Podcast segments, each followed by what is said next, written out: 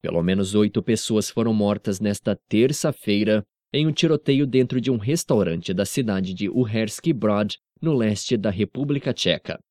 Segundo o prefeito da cidade, Patrick Konkar, o atirador era um homem de aproximadamente 60 anos com supostos problemas psicológicos, que se suicidou após matar as pessoas no restaurante.